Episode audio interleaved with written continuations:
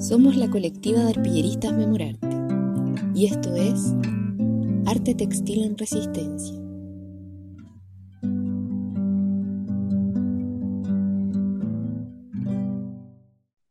En el encuentro textil de hoy compartiremos desde Valdivia, Chile, con las arpilleras de Angachilla.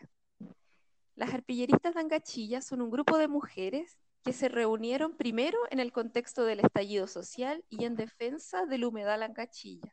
En estos tiempos de crisis sanitaria y económica han continuado bordando en articulación con otras organizaciones del territorio para apoyar las iniciativas de abastecimiento popular a través del bordado de mascarillas y bolsas de pan. Estamos con dos integrantes del grupo, con Luisa y Laura. Bienvenidas, Luisa y Laura, ¿cómo están? Muchas gracias por esta media oportunidad de que nos conozcan un poquito más. Gracias por eh, la oportunidad. Eh, y yo soy Luisa. Pero Luisa y Laura, para partir, cuéntenme cómo, cómo este grupo surgió, cómo ustedes se conocieron, eh, cuál es la conexión que ustedes tienen con las, los hilos y las agujas. Cuéntenos todo, todo lo que quieran. ¿Empiezas tú, Luisita? No, usted, Laurita, empieza usted y yo le sigo.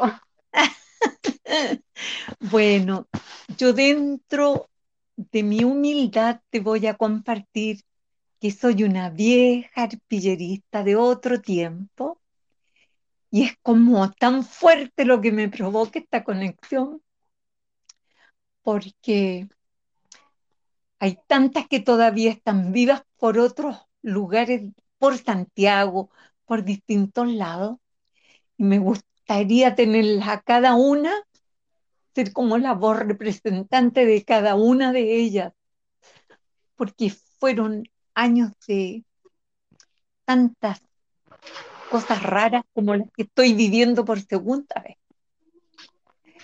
Y cómo nace el Gachilla, todo parte por Claudita Cerda, nuestra monitora que llega un día y me integro a este taller y me volqué con todo el alma. No me di consecuencias ni las voy a medir porque sigo igual de, de apasionada con esta historia. Y estas son mis agujas, mis lanas, mis trapos viejos, que se convierten en cosas lindas, luminosas, que hay que tratar de el mundo cambiarlo desde todos los puntos de vista, del arte, de conversar, de poder soltarse, de no tener miedo. Y aquí estoy. Em, bueno, ¿qué puedo decir yo? ¿Cómo llegué al, grupo de arpillera? Eh, fue algo curioso porque siempre ando buscando en qué entretenerme. No me gusta quedarme entre cuatro paredes y me, gusta, me gusta buscar eh, ser parte de la vida, disfrutar de la vida. Y entre esas cosas llegué eh, a trabajar a, mi consultorio como, como un grupo de, como una directiva de, del SECOF Así es que, y de ahí me fui integrando a cosas, eh, descubrí un mundo que no lo conocía en realidad. Lo del humedal, por ejemplo, viviendo tan cerca, tan cerca, no, no, estaba eh, interiorizada de todo lo que eso significaba. Después del estallido social, eh, empezamos a, a reunirnos y se formaron muchos grupos con muchas actividades, muchas cosas. Y entre esos grupos se formó el grupo de arpilleras y yo sin siquiera saber hacer una base, eh, estoy bordando hoy día. Estamos trabajando para, eh, trabajamos para los niños, hicimos bolsitas, eh, estamos haciendo bolsitas para el pan, o sea, muchas cosas y, y, yo me sorprendo de lo que he podido llegar a hacer sin siquiera saber tomar una aguja. Pero ha sido maravilloso, he conocido gente muy maravillosa como Laurita, por ejemplo, realmente eh, este mundo de las arpilleras uno va plasmando en la tela eh, sensaciones que uno ni siquiera se imagina. Luisa y Laura, cuéntenme un poquito del, del humedal Angachilla. Para las personas que no saben, ¿qué es lo que está pasando con el humedal? está peleando porque el, el humedal Lancachilla sea un santuario de la naturaleza, porque está siendo intervenido por las empresas, constructoras, eh, y se está peleando. Hay un grupo de personas, o sea, varios grupos de personas que están peleando este territorio. Eh, es un lugar eh, maravilloso que está dentro de, digamos, de la, de la población, eh, donde hay mucha, mm, hay mm, árboles, hay animales, aves, eh, y eso se está interviniendo y se está perdiendo todo eso. Entonces, hay un, un grupo de personas que se está peleando porque eso sea un santuario, que no se pierda eh, el pulmón de nuestra ciudad. Le iba a agregar a lo que comparte Luisita, es que llevamos tantos años en esta, tal vez fue un poco silenciosa un tiempo, pero son años de años de perseverar y es poco lo que se va logrando en comparación con el poder del dinero, porque aquí son las empresas de grandes magnates que tienen tanto poder económico los que van logrando su objetivo. Entonces a mí de repente me asusta porque al final del camino no puedes tú perder tus ilusiones, perder tus esperanzas de dejar un mundo mejor, pero a veces me asustan las realidades y por eso sigo pensando en la defensa del humedal. Ahí comenzamos con Claudita, un grupo grande, y después llegó Luisita, y ahí se fue como plasmando lo que cada una podía poner de lo que sabía, de lo que entendía, como tú acabas de preguntar, ¿qué significa defender el humedal? Bueno, en realidad ahí se empezó con un par de personas. Eh, en, una tela, ¿no es cierto?, gigante, empezamos a, cada una empezó a, a, poner en esa tela su sentir con respecto a, al humedal y salieron cosas maravillosas. Y de dos, tres personas llegaron a ver, no sé, eh, diez, doce tal vez o más, porque se iban turnando de repente, hasta hombres llegaron a trabajar, vecinos del sector, y, y, así se formó este grupo. Todo con respecto al humedal, era pero maravilloso lo que se pudo hacer en esa tela. Y ahora en este tiempo de pandemia, ustedes han seguido articuladas con las organizaciones del territorio y han también aprovechado de seguir difundiendo este mensaje de defensa. Eh, Sí, en realidad ahora con, en pandemia, ¿no es cierto? Como no nos podemos juntar mucho, estamos trabajando desde casa. Hemos hecho para el Día del Niño, en agosto, por ejemplo, hicimos bolsitas para echarle dulcecito a los niños, cositas, con, con la agrupación de la olla común que se formó, eh, para también para el, estamos haciendo bolsitas para el pan, vamos a hacer otro tipo de cosas, pero todo desde casa. Laurita y Luisa, eh, ¿cómo ven, eh, cómo está ahí el territorio, cómo, cómo ven la cosa en los días que vienen, que vienen ¿no? el 18 y después el 25? ¿Cómo lo ven ustedes? ¿Cómo lo ven como grupo de arpilleristas?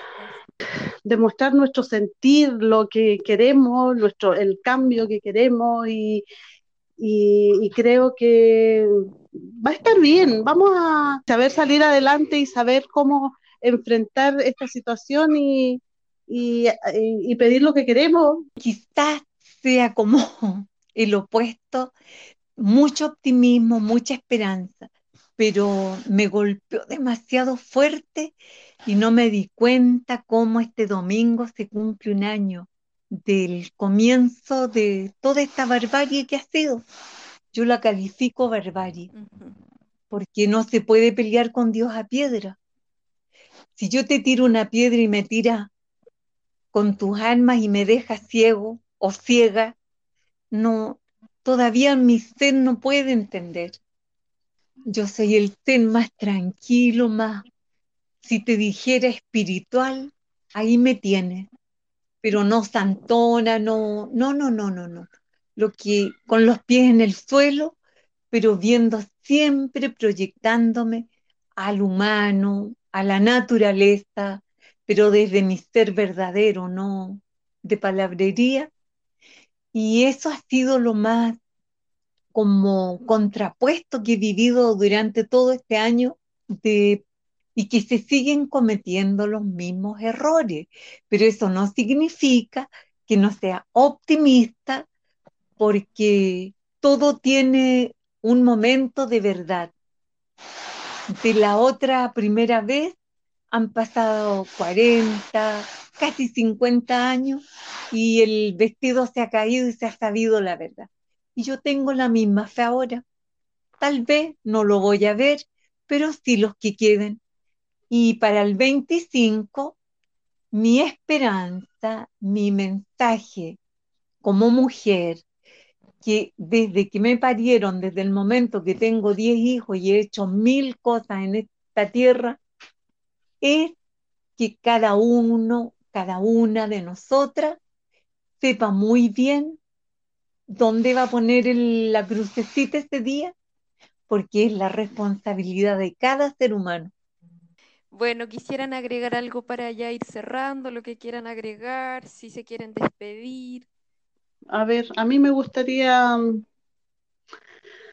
a ver, no sé, decir que hoy soy una mujer feliz, que soy una mujer plena en el sentido de que eh, no, yo desde muy chica empecé a trabajar, entonces me cerré entre cuatro paredes por muchos años. Creo que levanté mi cabeza a tiempo y salí buscando la vida y me encontré con este grupo de gente maravillosa, este grupo de arpillera, eh, eh, el, grupo de, la, de las ollas comunes que han habido. He conocido gente maravillosa, he conocido diferentes opiniones, son cosas para el alma, es alimento para mi alma y creo que voy a seguir en esto y en defensa del humedal y en el grupo de arpillera, tratando de, poner lo mejor de mí, eh, sacando cosas que yo ni yo sabía que, que podía hacer.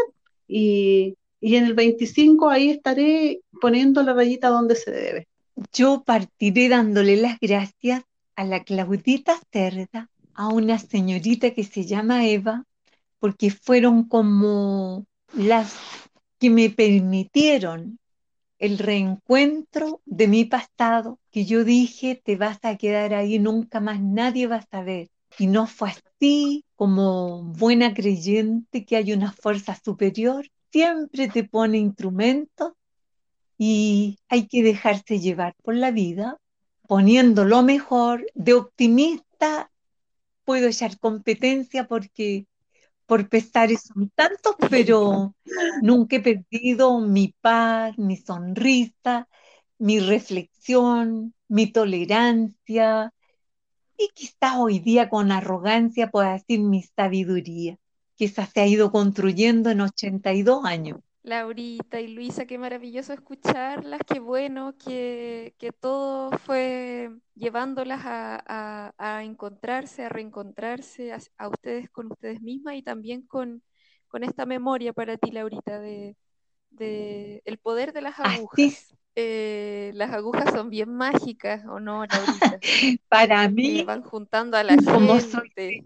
siempre te voy a decir un chiste que me lo hago y me lo celebro. Soy del otro milenio, del otro siglo, y a mi hijo siempre le hice su ropita, pero con puntadita atrás a mano. Entonces, dime tú, ¿cómo no ¿Cómo no va a ser mágico esto que todavía mi cerebro me conecta mis manitos. Pero es verdad que las agujas son mágicas, de verdad que sí. Tienen magia. sí.